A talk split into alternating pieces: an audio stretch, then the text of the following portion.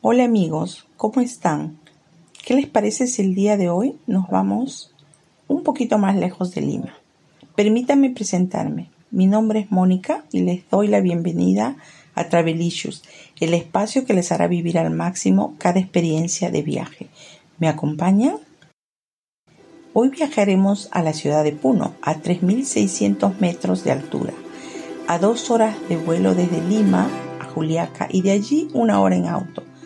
Para aclimatarnos, llegaremos al hotel y descansaremos unas dos a tres horitas más o menos para luego salir a explorar. Lo primero que nos da la bienvenida es la vista extraordinaria de nuestro lago Titicaca. Al caer los rayos del sol sobre el lago, el reflejo que produce nos recuerda a un disco gigante de plata. ¡Qué bello espectáculo! Acabamos de llegar al hotel y nos recibe nuestra bebida de cortesía, un matecito de coca caliente que nos ayudará con el mal de altura. Un consejo, si vienen de Lima, deben descansar al menos unas horas. Si no lo hacen, les podría dar soroche. Ya armados con nuestro matecito, hacemos el chequeo y en recepción nos dan la llave para dirigirnos a nuestra habitación. Luego de descansar unas horas, es momento de salir a conocer la ciudad. Nuestro hotel se encuentra en el mismo centro. Puno es una ciudad pequeña, lo que facilita la caminata y así poder conocer los lugares más visitados, como por ejemplo su hermosa catedral, una construcción colonial que fue levantada en el siglo XVII y que fue creada bajo la protección de la Virgen de la Inmaculada Concepción.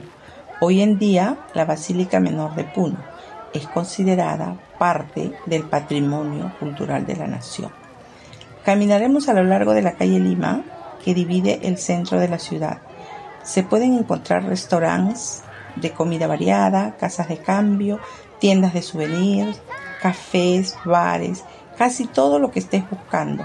Al final de la calle Lima llegaremos al hermoso y acogedor Parque El Pino, donde los locales suelen reunirse a cualquier hora del día para descansar, conversar o disfrutar del lugar. La mejor manera de conocer un poco más de la cultura local es la visita a sus mercados. Por eso nos dirigiremos al Mercado Central de Puno, ubicado a dos cuadras de distancia. El mercado está lleno de aromas y colorido, panes de todas formas, quesos deliciosos, sacos llenos de hojas de coca para combatir el soroche. Los últimos años, uno ha empezado a producir no solo quesos, sino también diferentes productos lácteos, además de la deliciosa trucha criada en el lago Titicaca, la cual se ofrece en los restaurantes de la ciudad también hay presentación de trucha en conservas y se exporta a la comunidad europea en forma de envasado al vacío. Luego de respirar el aire puneño, volvemos al hotel a dejar las compras, a descansar un poquito más, para luego salir a cenar en uno de los excelentes restaurantes de la ciudad y probar la comida local. Mañana nos espera un largo e increíble día pero eso es una sorpresa para el siguiente episodio. Les cuento algo. Cada vez que vengo a Puno no puedo irme si no paso antes por el mercado para comprar sus exquisitos y variados quesos y esos pancitos serranos hechos al horno en barro que son increíbles. Recuerden, no dejen de ir de compras al mercado local, no se arrepentirán. Chao, nos vemos.